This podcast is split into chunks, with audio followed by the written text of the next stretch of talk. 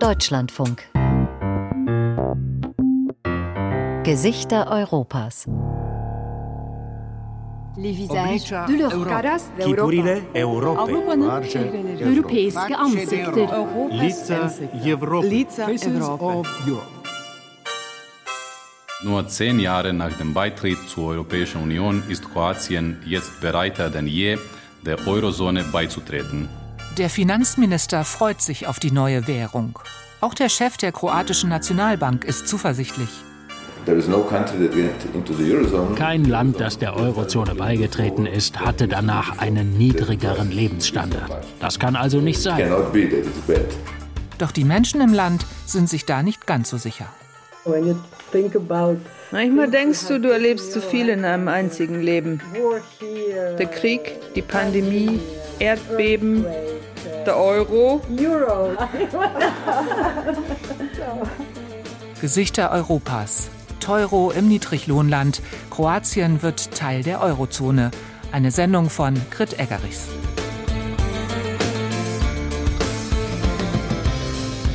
An einem sonnigen Neujahrstag reiste EU-Kommissionspräsidentin Ursula von der Leyen nach Kroatien. Sie hat mit Premierminister Andrej Plenković einen Kaffee getrunken. Denn der 1. Januar war der Tag der Währungsreform. Kroatien hat jetzt den Euro. Plenković hat den Kaffee bezahlt. Mit frisch geprägten Münzen Made in Croatia. Für Ursula von der Leyen war es ein Tag für die Geschichtsbücher. Kroatien ist das 20. Land, das in die Währungsunion aufgenommen wird. Und der Euro kann gute PR gebrauchen. Aber warum war Kroatien so erpicht auf diesen Beitritt? Zumindest lange Zeit. Und wie kommt es, dass 40 Prozent der Bürgerinnen und Bürger nun eigentlich doch ihre Kuna lieber behalten hätten? Neues Geld zu bekommen, ist in jedem Fall eine große Sache. Um herauszufinden, wie Bürgerinnen und Politik sich darauf einstellen, bin ich nach Kroatien gefahren. Ich war in Slawonien, nahe der Grenze zu Serbien, an der Adria, wo Touristinnen und Touristen ihre Euros schon lange ausgeben, und in Zagreb, wo Politik und Verwaltung damit beschäftigt sind, für einen reibungslosen Ablauf dieses Währungswechsels zu sorgen und ihn gut zu erklären. Kurz vor der Währungsreform war ich mit meiner Freundin und Kollegin Helena in Osijek, ganz im Osten Kroatiens. Und wir sind dahin gegangen, wo jeder Mensch mit Bargeld bezahlt, auf den Markt. Ein Mann schiebt einen Kinderwagen voll prall gefüllter Tüten durch die Gänge. Über den Euro macht er sich eigentlich gar keine Gedanken. Mir ist es ehrlich gesagt egal. Ich bin nicht von hier. Ich bin in Slowenien aufgewachsen, daher habe ich den Wechsel zum Euro schon einmal erlebt. Ich glaube nicht, dass sich groß was ändern wird. Ein älterer Herr mischt sich ein. Auch er hat Euro-Erfahrung, weil er ein paar Jahre in Deutschland gearbeitet hat. Natürlich gibt es Menschen in Kroatien, die mit der neuen Währung noch nicht so konkret in Berührung gekommen sind wie er selbst. Aber auch die dürften sich damit auskennen, sagt er. Wir rechnen hier in Kroatien sowieso alles in Euro um. Vor allem, wenn wir was Größeres kaufen oder verkaufen. Ein Haus zum Beispiel. Seit 20 Jahren machen wir das so. Davor war es die D-Mark. Wir haben D-Mark gewechselt und die Scheine zu Hause aufbewahrt. So haben wir gespart. Wir sind's gewohnt. Die allermeisten Leute können gut mit dem Euro umgehen. Also Sie freuen sich drauf. Absolut. Auf jeden Fall, ja. Aber ich habe Angst vor der Inflation. Ich bin wirklich für den Euro. Aber die hohen Preise, die werden uns erhalten bleiben. Die ersten Verkäuferinnen und Verkäufer packen ein. Ein Mann und eine Frau sind schon fertig und sitzen jetzt auf ihren Gemüsekisten. Sie warten auf den Lieferwagen, der sie abholen soll. Auch ihnen machen die Inflation und die hohen Energiepreise mehr Sorgen als die neue Währung. Es ist kalt. Der Mann reibt die Handflächen aneinander. Die Lage kann nur schlimmer werden. Diesen Winter frieren wir alle wie die Schneider. Wir werden Omas dicke Häkelsocken aus der Schublade holen müssen. Ist das Ihr Plan für den Winter? Das und durch die Wohnung laufen, um uns aufzuwärmen. Ein paar Stände weiter ist noch Hochbetrieb. Helena stellt sich in die Schlange. Das sind alles Produkte von hier, von meinem Großvater. Was kostet ein Salat? Zurzeit sieben Kuna, also ein bisschen weniger als ein Euro. Ich glaube, wir werden aufrunden. Bei anderen Preisen liegt Abrunden näher. So gleicht sich das wieder aus. Sie hofft, dass die Kundschaft das auch so sieht. Kaum jemand, der hier einkauft, denkt überhaupt daran, dass wir bald neues Geld haben. Das ist mein Eindruck.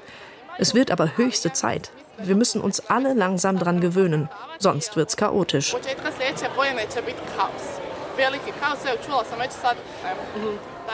Ortswechsel. Am Ante Starcevich-Platz steht die Peter- und Paul-Kathedrale. Ein Ziegelbau, neogotisch aus dem 19. Jahrhundert. Als die Kirche gebaut wurde, gehörte die Stadt noch zu Österreich-Ungarn und die Menschen zahlten mit Krone und Heller. Sechs Währungsreformen später sollen die Menschen in Osijek den Umgang mit dem Euro üben. Auf dem Platz vor der Kirche stehen vier blaue Container. Euro na Kotacima steht drauf. Euro auf Rädern.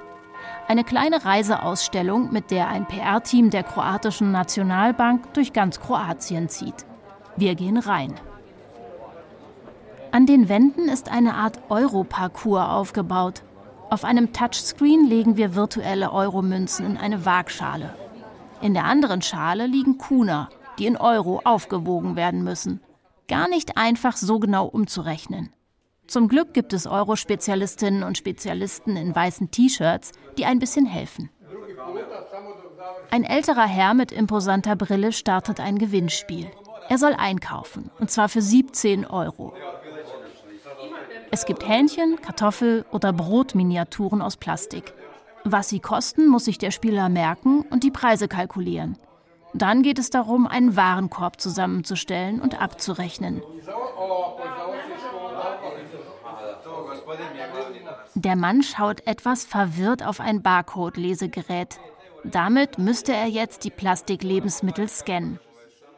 Die Summe an der virtuellen Kasse soll dem Betrag von 17 Euro möglichst nahe kommen.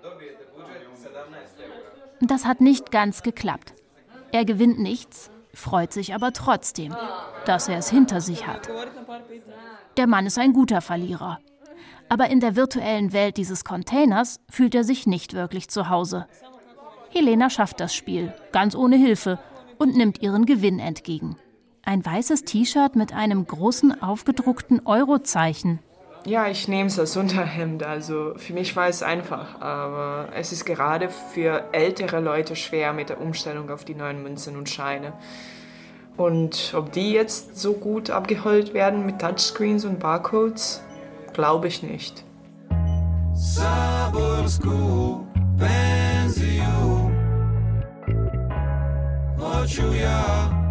da skine novu tenziju. S moga ramena tešku egzistenciju. Neću ja, hoću rezidenciju I BMW-a dva. Sjedim na sjednici Scrollan ispod stola da se ne vidi gledan Moj intervju ima puno ružnih komentara Was ist eigentlich die zuständige Behörde für eine Währungsreform? Sowas wie die Bundesbank in Frankfurt? Genau. Und das kroatische Pendant dazu ist die Hrvatska Narodna Banka im Zentrum von Zagreb. Zurzeit ist das hier noch eine Baustelle. Eine Frau in Weste und Anzughose hat mich am Empfang abgeholt. Sie hat einen sehr deutschen Namen. Ich bin Ines Merkel, Mitarbeiterin in der Kommunikationsabteilung. Is your last name Merkel? Did I Yes, hear that right? but without the second E, so Merkel. But it's pronounced the same. Eimer und Leitern stehen herum. Es riecht nach Farbe. Ein Erdbeben hat das alte Gebäude kräftig durchgeschüttelt. Das war im ersten Pandemiejahr. Je... Es ging einiges kaputt, aber zum Glück nichts Gravierendes. Das Haus ist ja solide gebaut. Zwei Jahre später werden nun die Krater in den Wänden verspachtelt und neu gestrichen. Gebrochene Steinplatten ersetzt, verzogene Türen wieder passend gemacht. Vor dem Zweiten Weltkrieg wurden hier Aktien gehandelt. Jetzt ist das Gebäude, das mit seinen Säulen und Mosaiken aussieht wie ein griechischer Tempel, der Sitz der kroatischen Zentralbank. Ich habe eine Verabredung mit dem Chef. Boris Vujicic ist ein schmaler Herr Anfang 60 mit einem halb schüchternen und halb ironischen Lächeln. Sein Büro ist überraschend klein, holzgetäfelt, vollgestellt mit museumsreifem Interieur. Dieser Währungswechsel, es ändert sich ja kaum was, sagt er. Uh. Kroatien war ja sowieso immer eng an den Euro gebunden. Also war es nur logisch, der Eurozone beizutreten. Und die Vorteile sehen wir schon seit ein paar Wochen. Die Märkte haben unseren Beitritt eingepreist. Die Inflation bei uns ist lange nicht so hoch wie zum Beispiel in Tschechien oder Ungarn, die nicht Teil der Währungsunion sind. Die Kroatinnen und Kroaten spüren die Vorteile also schon. Und dann wird der Euro auch mehr ausländische Investoren anziehen und Kroatien für Touristen noch attraktiver machen. 70 Prozent unserer Gäste kommen aus der Eurozone. Und all das wird der Wirtschaft helfen. Er klingt müde und so, als hätte er das schon sehr oft gesagt. Ich frage ihn, warum viele Menschen trotz der vielen Vorteile so skeptisch sind. Auch außen am Haus wird gewerkelt. Herr Vujicic steht auf, schaut interessiert aus dem Fenster und schließt es dann.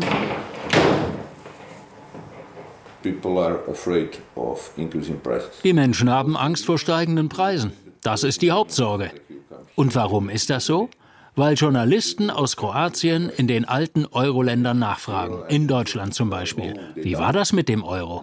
Und dort erzählt man ihnen, dass die Preise sich verdoppelt haben. Und dann schreiben sie, die Preise werden sich verdoppeln.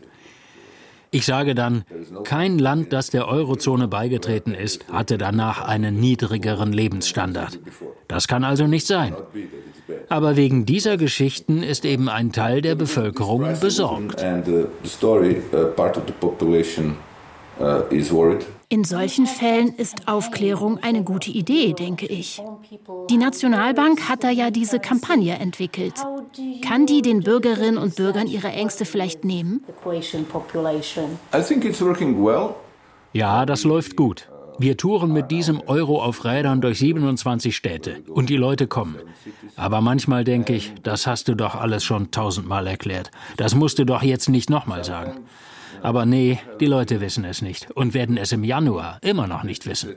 Sie kommen mit allen möglichen und unmöglichen Fragen. Zum Beispiel, kann ich mit den kroatischen Euromünzen auch in anderen Euro-Ländern zahlen? So, yes, definitely it's necessary.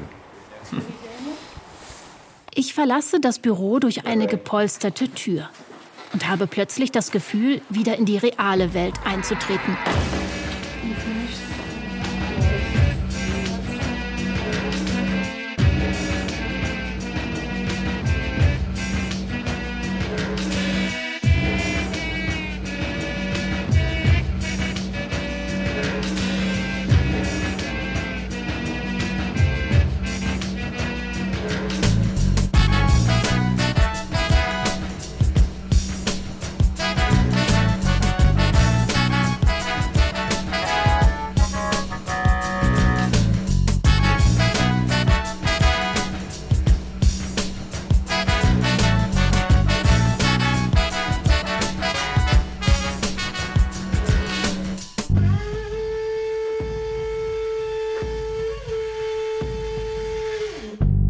Abends bin ich eingeladen. In einer kleinen Wohnung im Westen der Stadt. Von meinem Platz aus sehe ich den ganzen Abend auf einen schwarzen Riss in der Wand. Noch eine Spur von dem Erdbeben vor zwei Jahren. Auf dem Tisch steht ein dampfender Käseauflauf. Biljana hat ihre Freundinnen Jagoda und Dina zu Besuch. Ein Mehrgenerationentreff. Dina lehnt ihren Stock ans Regal. Ich stelle eine Flasche Weißwein auf den Tisch.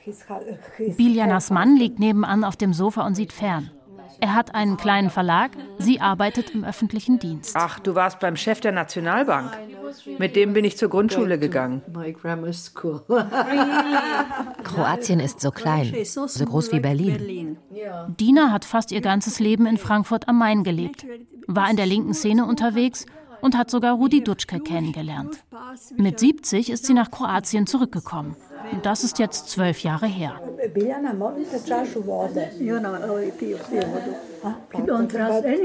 Ich vertraue keinem Politiker, außer Milanovic. Ja, ehrlich, ich bin nun mal eine Linke. Der Sozialdemokrat Zoran Milanovic ist Präsident von Kroatien. Ähnlich wie der deutsche Bundespräsident hat er vor allem eine repräsentative Funktion. Mit seinen Statements fällt er aber auf. Ja, Milanovic sagt, was er denkt. Manchmal zu viel.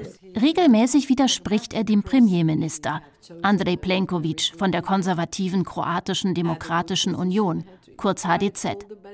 Zum Beispiel, anders als der Premier, ist Milanovic gegen militärische Hilfen der EU für die Ukraine und plädiert für Friedensverhandlungen. In Brüssel kommt er mit solchen Wortmeldungen nicht gut an. Bei der Linken in Kroatien dagegen schon. Er hat so eine Ehrlichkeit, die ist sonst selten in der Politik. Der Premierminister ist überzeugter Europäer und betont das auch bei jeder Gelegenheit. Etwas zu häufig für Biljanas Geschmack. Gerade bei der Euro-Frage hätte sie sich wirklich mal ein Nein Richtung Brüssel gewünscht. Wir sind natürlich besorgt, auch weil wir mitgekriegt haben, wie es Griechenland während der Finanzkrise ergangen ist. Wir haben gesehen, was die Eurozone ihren Mitgliedstaaten aufdrücken kann, wenn sie schwach sind. Damals hat die linke Partei Radnička Fronta versucht, Proteste in Kroatien zu organisieren. Am Ende hielt aber nur eine Handvoll Menschen Plakate hoch, auf denen in gotischer Schrift das deutsche Wort Sparpolitik stand. Durchgestrichen. Jagoda hat beobachtet, dass es auch im Parlament wenig Widerspruch gegen den Euro gab. Eigentlich nur die Arbeiterfront und die Souverenisti. Das ist eine rechte Splitterpartei. Sie ist seit drei Jahren Rentnerin und verfolgt regelmäßig die Debatten im Parlamentsfernsehen. Biljana serviert jetzt kleine Küchlein. Sie glaubt, dass der Premierminister längst seine Anschlusskarriere plant. Plenkovic hätte sich selbst geschadet, wenn er nicht für den Euro gewesen wäre. Er ist Premierminister, okay. Aber eigentlich will er eine gute Position in Brüssel.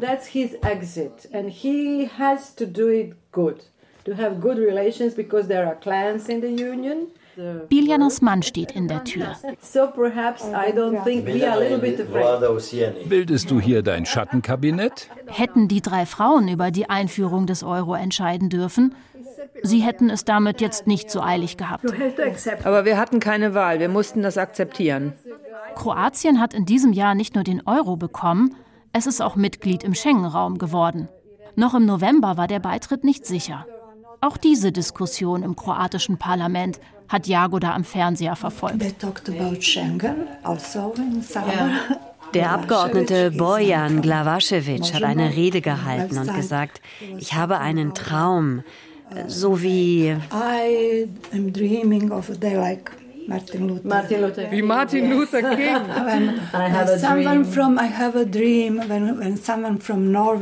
Er sagte, wenn jemand aus Norwegen nach Kroatien kommt, um hier zu arbeiten, dann kann er ohne jede Grenzkontrolle durchfahren. Okay, super, keine Grenzen. Aber diese Grenzenlosigkeit gibt's nur für die, die Geld haben, um zu reisen.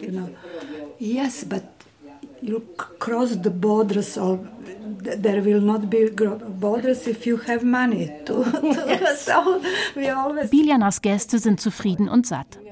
Die Gastgeberin lehnt sich zurück. Manchmal denkst du, du erlebst zu viel in einem einzigen Leben. Der Krieg, die Pandemie, Erdbeben, der Euro. Euro. one, one gets used to it. One gets used to everything. Yeah.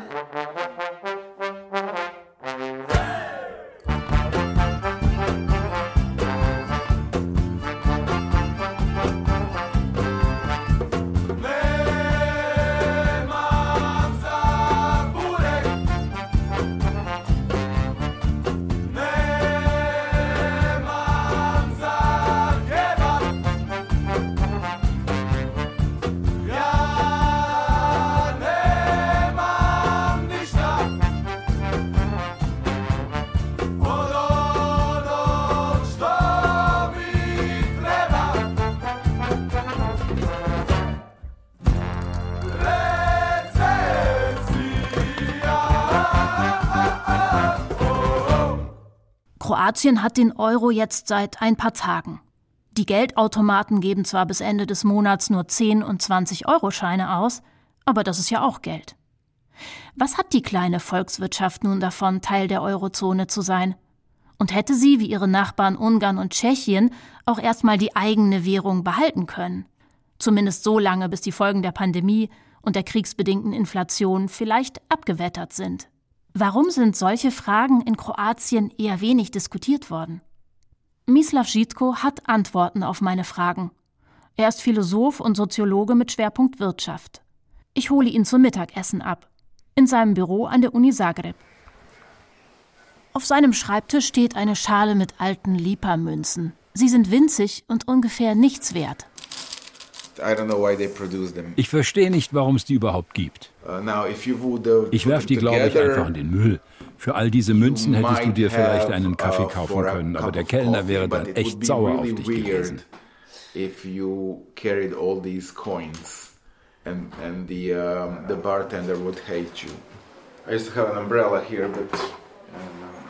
Mislav Žitko zieht sich die Jacke an.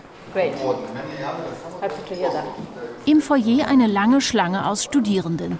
Sie stehen fürs Mittagessen in der Mensa an. Wer verstehen will, warum Kroatien ohne groß zu diskutieren der Eurozone beigetreten ist, muss ein bisschen weiter zurückschauen. Auf das Ende von Jugoslawien, sagt Mislav. Als Kroatien unabhängig wurde, brauchten wir dringend eine neue Identität und die sollte mit dem alten Regime nichts zu tun haben. Diese neue Identität war Europa. Und unsere Politiker haben dann sehr schnell die EU und ihre Institutionen gleichgesetzt mit europäischer Identität.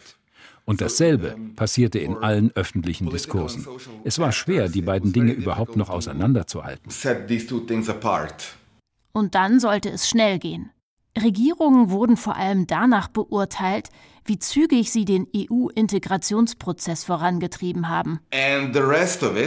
Und die Euro-Einführung, die war eben Teil des Gesamtpakets. Im Restaurant um die Ecke ist noch ein Tisch frei. Kroatien hat die Konvergenzkriterien für den Beitritt nur knapp erfüllt. Mislav nimmt einen Schluck Wasser. Ich frage, was genau die kroatische Wirtschaft so schwach macht, dass manche Ökonomen der Eurozone vor einem Beitritt gewarnt haben.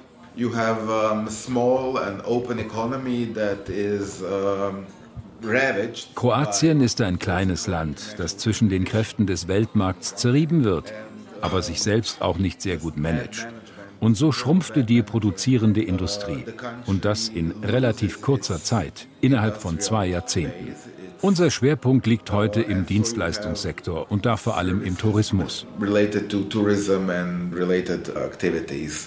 Das hat Folgen für den kroatischen Arbeitsmarkt. Niedriglohnjobs als Kellner oder in Reinigungsunternehmen gibt es viele. Qualifizierte Arbeit mit höheren Gehältern ist selten.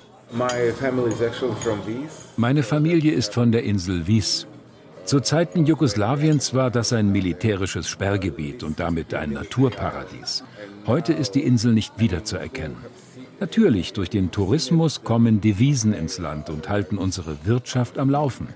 Aber wir vermarkten unsere Natur. Und gleichzeitig schrumpft unsere Industrie. Egal wie du drauf guckst, dieser Prozess hat Grenzen. Wenn du ein Hotel an die Küste baust, dann ist dieses Stück Küste zerstört. Das Hotel steht da und du musst es nutzen. Und das bedeutet auch, dass all das Geld, die Menschen und die Mühe in diesen Wirtschaftszweig geflossen sind und nicht in einen anderen, nachhaltigeren.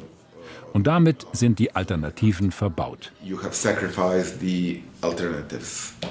Wir sprechen über die Abwanderung und die niedrige Geburtenrate. Kroatiens Bevölkerung ist in zehn Jahren um 400.000 Menschen geschrumpft. Das ist mehr als ein Zehntel. Aber wenn es stimmt, was Nationalbankchef Vujicic immer wieder sagt, dass der Lebensstandard im Land sich durch den Euro nicht verschlechtert, sondern das Gegenteil der Fall ist, dann ist doch jetzt Besserung in Sicht. Das Problem mit der Währungsunion ist, sie produziert Ungleichheit. Natürlich, wenn du in die PR-Broschüre guckst, ist das Gegenteil der Fall. Da ist der europäische Währungsraum ein Integrationsmotor, der die regionalen Unterschiede ausgleicht. Aber die Realität sieht anders aus. Da gibt es eine große Kluft. Und diese Kluft ist eine Last für beide Seiten. Die Kernländer müssen ihren Wettbewerbsvorteil immer aufs Neue erkämpfen und die Länder am Rand können nicht atmen.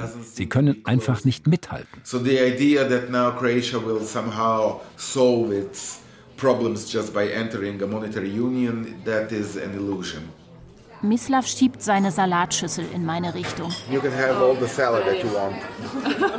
you don't eat salad. Uh, I do, but I Er erklärt mir, dass er Salat lieber ohne Vinaigrette isst. Bei diesem ist aber schon welche dran. Ich frage, was wäre denn die Alternative für Kroatien gewesen, wenn das Land sich gegen den Euro entschieden hätte? The alternative is to work out Die Alternative wäre gewesen, eine eigene Wirtschafts- und Währungspolitik zu entwickeln. Aber das ist sehr schwer. Und das Risiko, damit zu scheitern, ist für die politische Elite groß. Über der Regierung steht in Großbuchstaben keine Experimente. Die wollen wiedergewählt werden. Und jetzt mit dem Beitritt zur Eurozone sind die Nationalbank und das Finanzministerium die Verantwortung los und darüber freuen sie sich. Die Macht geht an die EZB über. ECB. Aber was ist mit dem Nationalstolz? Anfang der 1990er Jahre war es so wichtig für Kroatien, endlich unabhängig zu werden und diese Unabhängigkeit in einem Krieg zu verteidigen. Any kind of uh, Naja, Nationalismus ist nicht einfach Nationalstolz. Nationalismus ist hier in der Region vor allem ein politisches Werkzeug. Als vor 30 Jahren erwogen wurde, sich hier im Balkan in einem Netzwerk zusammenzuschließen, hieß es, auf keinen Fall. Wir können unsere Staats- und Souveränitätsrechte nicht aufgeben.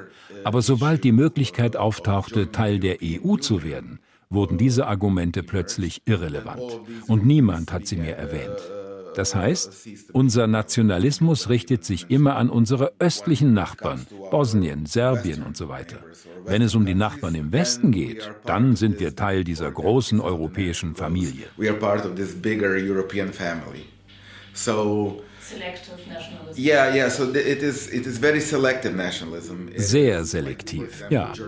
Wir, also die Menschen und auch die politischen Eliten, wären froh, wenn Deutschland uns adoptieren würde. Das geht natürlich nicht. Aber wenn man sich vorstellen würde, es gäbe ein Referendum zu der Frage, ob Kroatien eine Art Provinz von Deutschland werden soll. Ich glaube, das würde angenommen. I think that would be um, accepted. Wir brechen auf. Mislav will das Regenwetter nutzen, um in Ruhe einen Essay zu schreiben. Und ich habe einen Termin im Finanzministerium.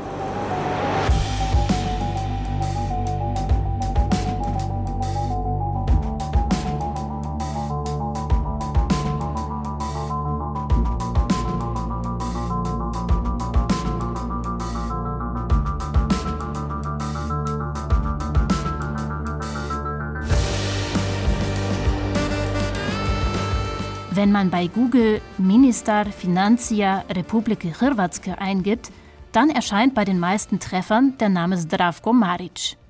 Sechs Jahre lang hat der Finanzminister daran gearbeitet, dass die Eurozone Kroatien aufnimmt. Im Sommer 2022 hat die Kommission dann tatsächlich Ja gesagt. Nur ein paar Wochen später ist der Finanzminister zurückgetreten. Über die Gründe wird seitdem spekuliert. Der Ex-Minister hat nur kurz mitgeteilt, er sehe seine Zukunft nicht in der Politik. Den Namen des neuen Finanzministers kann sich auch ein halbes Jahr später anscheinend nicht einmal die Suchmaschine merken. Marco Primorac, so heißt er, und er sitzt am Kopf eines langen Konferenztischs im Finanzministerium. Seine Pressesprecherin hat zu seiner rechten Platz genommen und ich zu seiner linken. Die vielen anderen Stühle bis zum Ende der Tafel bleiben leer. So should I start with the text? Soll ich anfangen? Der Minister hat sich auf den Besuch des Deutschlandfunks vorbereitet. Sein Team hat ihm ein Statement geschrieben. Auf Deutsch. It would be great. I mean, it's for for. Das ist doch für ein deutsches Publikum, oder? It is. Okay, great. So I thought it would be. Da dachte ich, es wäre hübsch, etwas auf Deutsch zu sagen. Ich lerne Deutsch und meine Schwester wohnt in Berlin. Deshalb bin ich oft im Land. Also ich kann es. Ein bisschen. More, uh, small talk. Sein Lachen wirkt auf einmal eine Spur unsicher. I'll try. Ich werde es mal versuchen. Okay. So 20 Jahre nach der Einführung der ersten Banknoten ist der Euro zu einer der stärksten Währungen der Welt geworden. Dabei steigerte er den Vollstand von Millionen von Bürgern in der ganzen Europäischen Union. Und nur zehn Jahre nach dem Beitritt zur Europäischen Union ist Kroatien jetzt bereiter denn je, der Eurozone beizutreten.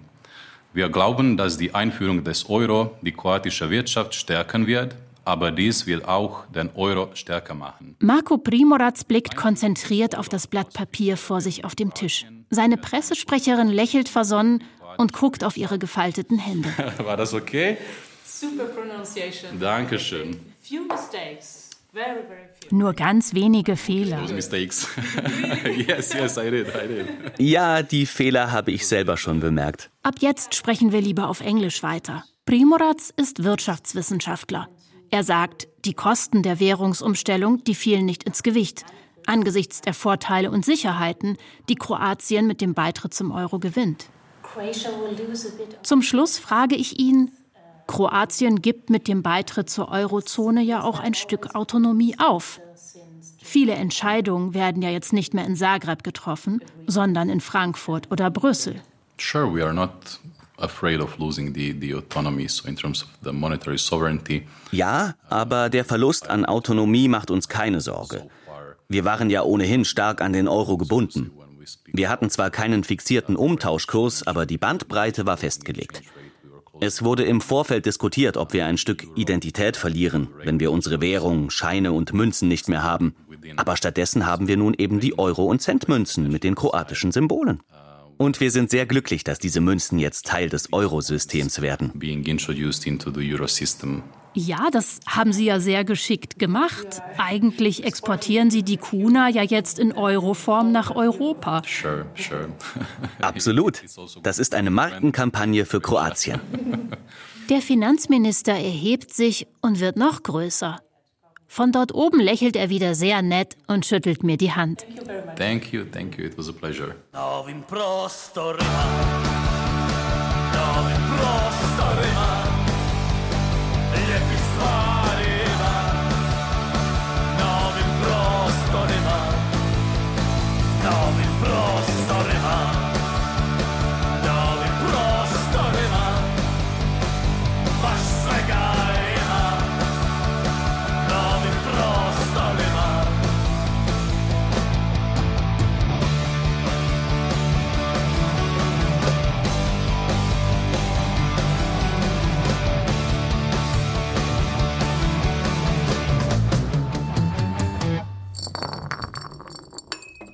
Der Finanzminister hat kein Problem damit, ein Stück Souveränität aufzugeben, hat er gesagt.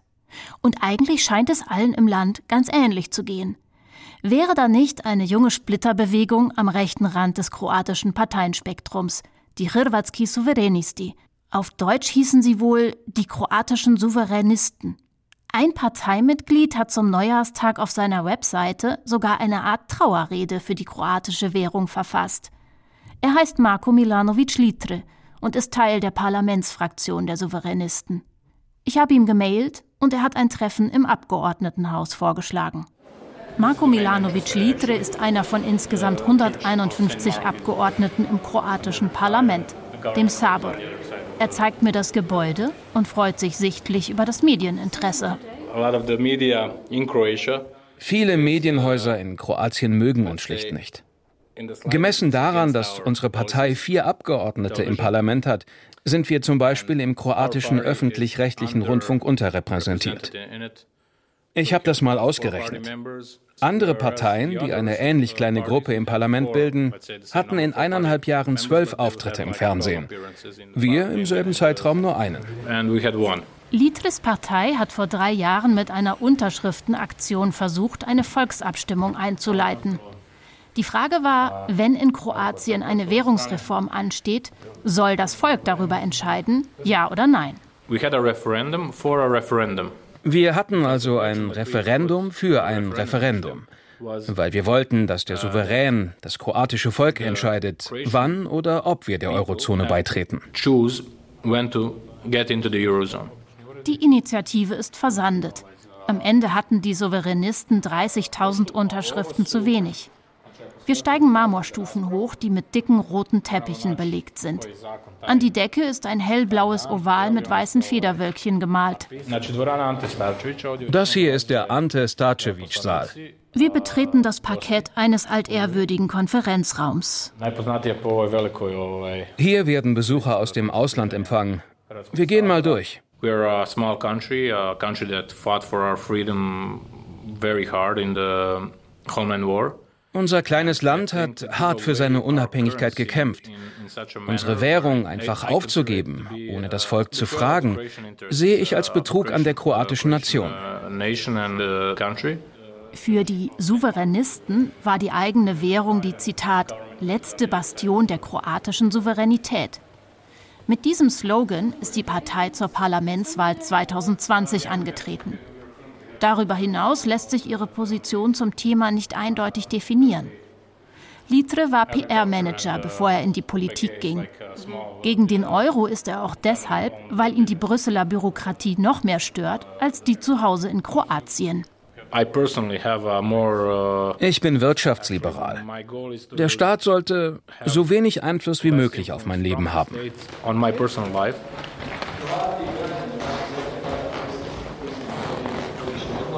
Wir gehen am Plenarsaal vorbei. Ein Abgeordneter spricht vor fast leeren Stuhlreihen. Wenn es keine Volksabstimmung über die Einführung des Euros gab, dann aber ja sicher eine parlamentarische Debatte, frage ich. Well, there was no debate as, as such, you know, in the parliament. Uh, it was non-existent. Es gab keine Debatte als solche. Wir hatten eine Abstimmung, ja, aber es gab keine echte Diskussion. So ist das meistens. Mostly isn't here in the parliament. Kontrovers geführte Sachdebatten sind im kroatischen Parlament tatsächlich äußerst selten. Die Regeln in der Geschäftsordnung des Sabor sind so strikt, dass Diskussionen oft im Keim erstickt werden. Und das ist der Pressebereich. Auf diesem Treppenabsatz sind Kameras und Mikros aufgebaut. Aber niemand ist zu sehen. Mostly it's whatever he said until like 11 o'clock. Hier geben die Abgeordneten ihre Statements ab. Aber damit sind sie meistens gegen 11 Uhr fertig. Jetzt ist kaum noch jemand im Parlament. Like two people there or three people. Die kroatischen Parlamentarier jedenfalls sind gerade nicht da. Aber Marko Milanovic Litre macht es sich jetzt auf einem gelben Sessel in einem der Parlamentssalons gemütlich. Und er lächelt nun doch in eine Kamera. Der Pressesprecher der Partei macht Fotos von ihm. Für die Social-Media-Kanäle der Souveränisten.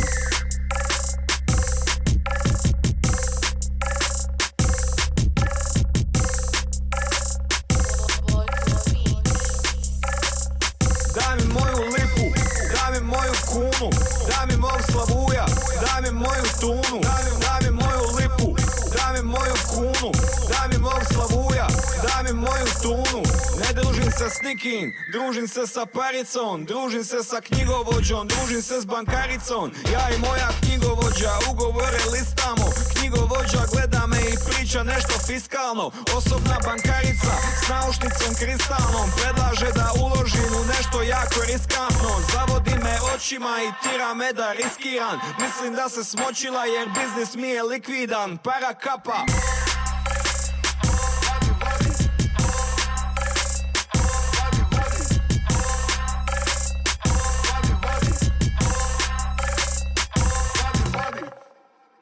...2019 kamen 15 Mal mehr Urlauber nach Kroatien, als Menschen im Land leben. Sie mieteten sich in Apartments und Hotelzimmer ein, aßen massenhaft Thunfisch aus der adriatischen Aquakultur und besuchten Segeltrips von Insel zu Insel. Die Einnahmen aus dem Tourismus machen 20 Prozent des kroatischen Bruttoinlandsprodukts aus. So war es jedenfalls vor der Pandemie. Und so soll es wohl auch wieder werden. Der kroatische Tourismusverband hat das Örtchen Rovin auf der Halbinsel Istrien zum beliebtesten Urlaubsziel des Jahres 2022 gekürt. Von den Menschenmassen, die sich im Sommer durch die enge Altstadt quetschen, kann man jetzt im Winter nur Spuren entdecken. Schilder in Schaufenstern. We are closed. Verrammelte Restaurants, in denen das komplette Mobiliar der Außengastronomie drinnen aufgestapelt ist. Wer jetzt an die Adria reist, ist in der Regel Rentner oder Rentnerin. Ein Herr mit Basecap wuchtet eine Reisetasche in eine Art motorisierte Rikscha. Wir sind aus Massachusetts, aber ursprünglich aus Cento, Italien. Seine Frau stopft nach. Zusammen mit einem befreundeten Ehepaar sind die beiden auf Rundreise durch Istrien. Eine Nacht haben sie hier in Rovin verbracht. Im Januar ist es soweit. Das war ja wohl überfällig. Allein wenn du einen Kaffee trinken gehst. Da brauchst du ja einen Computer, um auszurechnen, was du bezahlen musst. Gut, dass das vorbei ist. Und mal ehrlich, Europa ist die zweitgrößte Volkswirtschaft der Welt. Da will man doch dazugehören. So, wir müssen los. Die vier steigen in ihr Knattertaxi und fahren Richtung Busbahnhof. Rovin ist eine hübsche Kleinstadt an der Adria. Die Gassen wickeln sich um einen Hügel. Von oben sieht man das weite Blau und die vielen Inseln. Die Sonne scheint, in der Marina werkeln Männer in T-Shirts an ihren Booten. Von den vielen Restaurants an der Promenade haben die meisten zu und öffnen erst im März wieder. Vor einem Souvenirshop treffe ich vier Leute, die meine Sprache sprechen. Ja, wir sind alle aus Linz. Das war ein Angebot. Ein Angebot von einer Reiseveranstaltung. Ja. Finden Sie das gut, dass Kroatien jetzt den Euro bekommt? Finde ich gut, weil das ewige umwechseln oder man kann es in jedem Geschäft zahlen, wenn du keine Kunden hast. Finde ich es gut dann.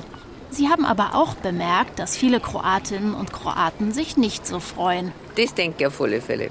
So wie wir damals. So auch. wie wir damals. Das ist klar, Euro teurer, das haben wir auch gesagt. Das stimmt ja, gell?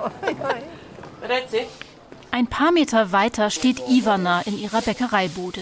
Sie trägt einen gelb-weißen Polyesterkittel und schneidet einen Käsestrudel in Viertel. Der Verkaufscontainer ist ungefähr vier Quadratmeter groß. Vorne liegen Brote, Rosinenschnecken und Strudel. Ivana reicht der Kundin die Ware und nimmt das Geld entgegen. Dann zeigt sie ihren privaten Bereich, abgeteilt nur durch einen Sichtschutz. Wenn Ivana auf dem Klo sitzt und sich ein wenig vorbeugt, kann sie durchs Schaufenster die Adria sehen. Container mit Meerblick. Der Laden ist das ganze Jahr geöffnet, egal ob die Stadt voller Touristen ist oder leer, ob die Sonne scheint oder der Wind um die Bude pfeift. Pro Monat verdient Ivana umgerechnet etwas mehr als 500 Euro. Das ist der gesetzliche Netto-Mindestlohn in Kroatien. Dafür arbeitet sie elf Stunden am Tag, sieben Tage die Woche. Here in Croatia everything is kleine Geld. Oder auf Kroatisch Kikiriki, Peanuts. Ja. Dass die Peanuts jetzt in Euro auf ihr Konto überwiesen werden, ändert an ihrer Situation nichts weiter. Im Gegenteil, sagt sie. I am not happy. Die Inflationsrate lag schon im November bei knapp 14 Prozent. Ivana fürchtet, dass ihr Lohn mit dem Euro noch weniger wert sein wird. Und Rovin, als internationaler Touri-Hotspot, ist extra teuer. Dieses Geld, was ich habe jetzt, ist halbe. Ivanas Arbeitszeiten sind natürlich auch nach kroatischen Gesetzen nicht korrekt. Ich frage sie, ob sie mit ihrem Chef darüber gesprochen hat. Sie zuckt die Achseln. Vor ein paar Tagen hat sie sich bei einer Filiale von Kaufland in der Nähe beworben und hofft, ihrem Chef bald auf Nimmerwiedersehen sagen zu können. Es hat sich eingeregnet.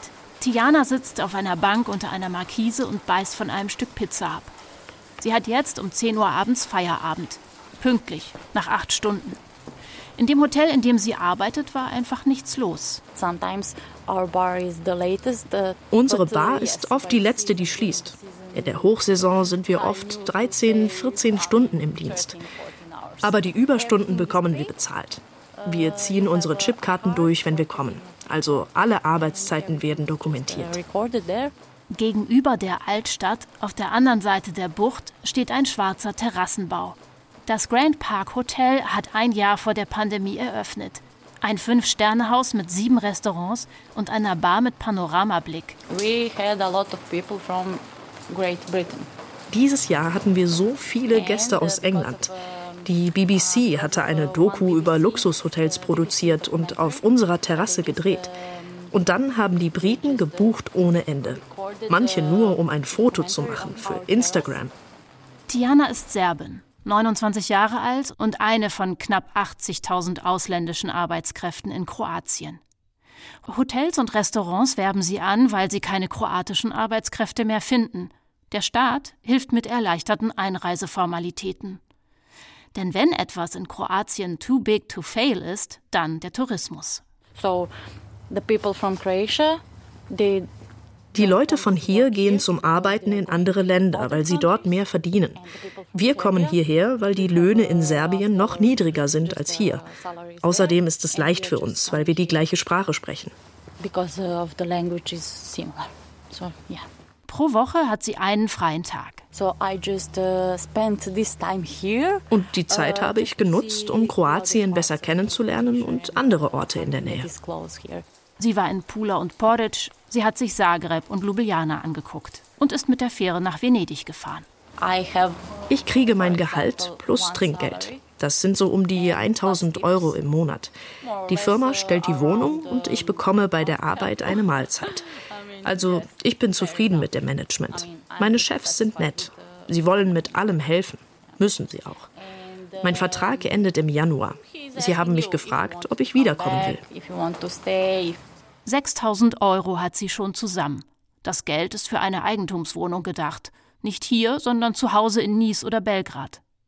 Für ein kleines Apartment braucht sie mindestens weitere 50.000. Es hat aufgehört zu regnen und wir gehen ein paar Schritte um die Bucht.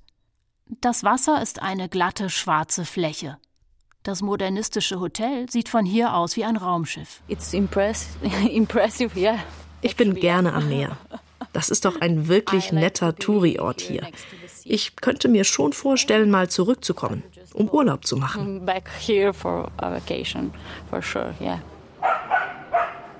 An meinem Abreisetag sitzen zwei Frauen vor einem Café und blinzeln in die Morgensonne. Die eine ist vom Halstuch bis zu den Schuhen gelb gekleidet. My name is Vukica, which means nearly she-wolf, Wölfin, Vukica. Die andere trägt weite Seglerhosen, einen langen Schal und hat einen sehr aufmerksamen Blick. My name is Michaela and uh, yep, I'm a happy citizen of Provin. Wenn sie nicht gerade Trommelworkshops oder Sitzungen mit Schamanen organisiert, arbeitet Vukica als Reiseleiterin. yes. yes. Can you imagine a bus full of German people, like a bit older, and then Vukica comes? Stell dir vor, ein Bus voller Deutscher, alle schon etwas älter, und Vukica geht hin und sagt mit Inbrunst: Jetzt singen wir. Okay, now we sing. Do you sing yeah, with them? Yeah, yeah, yeah. Really? I teach them singing in Croatian. Ich bringe ihnen kroatische Lieder bei. Because I am what I am. Ich bin, wie ich bin. Und ich spüre, dass Menschen sich nach Authentizität sehnen, nach echtem Austausch. Die beiden sehen mit dem Euro nicht mehr und nicht weniger als eine mittlere Katastrophe auf sie zukommen. Michaela guckt mir fest in die Augen. Spirituell betrachtet ist eine Krise aber immer auch ein Neuanfang, sagt sie. Wir haben vielleicht keine vollen Einkaufskörbe mehr, weil alles unbezahlbar geworden ist. Aber wir werden wieder anfangen, unsere eigenen Lebensmittel anzubauen. Wir werden unsere Nachbarn wieder wahrnehmen und sehen, dass wir einander brauchen. Und das ist doch sehr schön. Die materielle Krise ist ein Spiegel. Wir werden aufwachen und achtsamer sein, offener sein, mehr Liebe empfinden.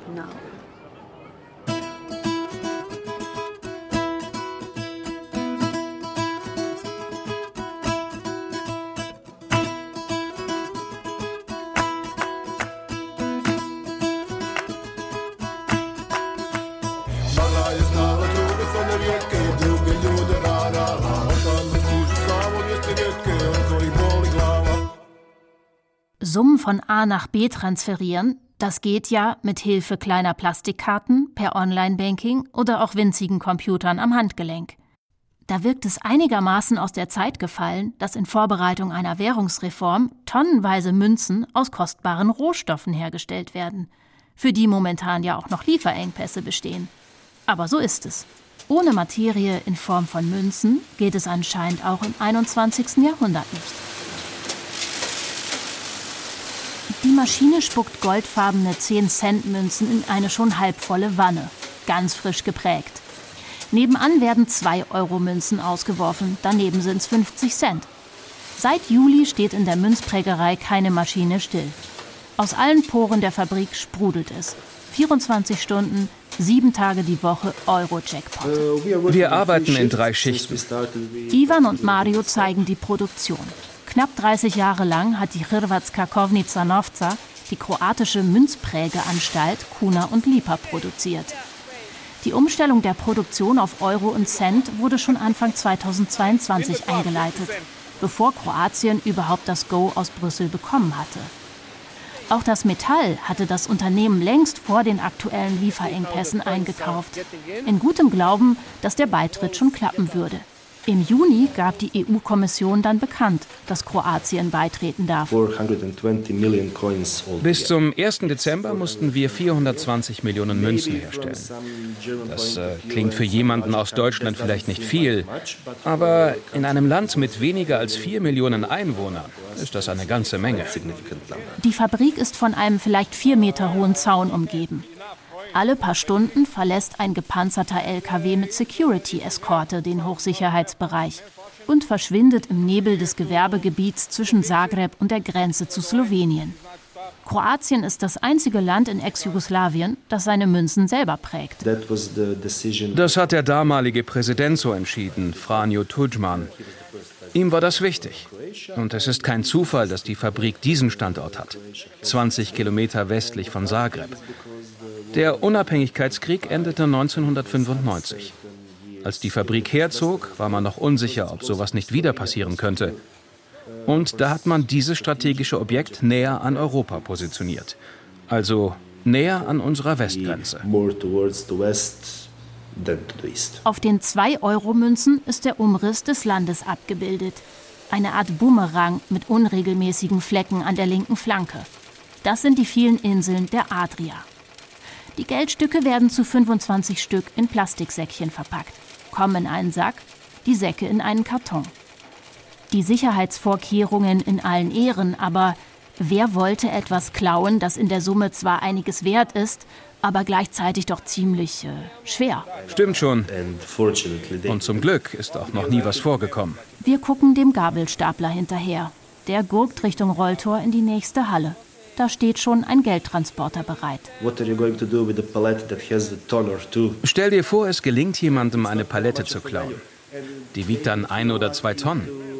Aber wenn es dann aus Versehen eben nicht zwei Euro, sondern ein Cent Münzen sind? Also, ich glaube, die bösen Jungs oder Mädchen interessieren sich dann doch eher fürs Papiergeschäft.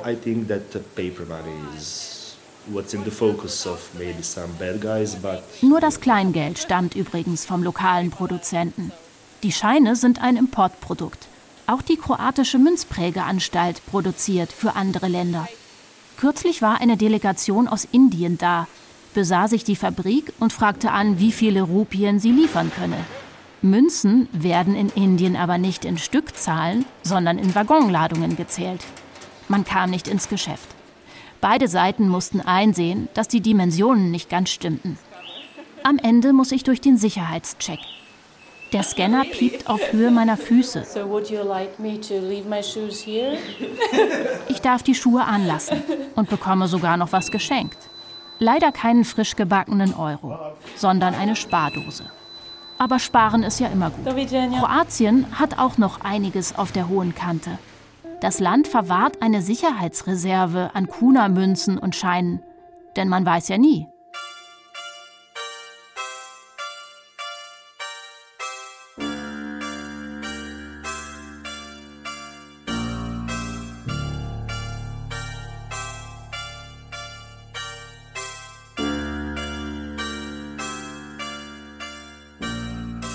Teuro im Niedriglohnland. Das waren Gesichter Europas an diesem Samstag. Kroatien wird Teil der Eurozone. Eine Sendung von Grit Eggerichs zusammen mit Helena Nikolic. Ton und Technik Marcel Christmann und Jens Müller. Redaktion Simonetta Dibbern.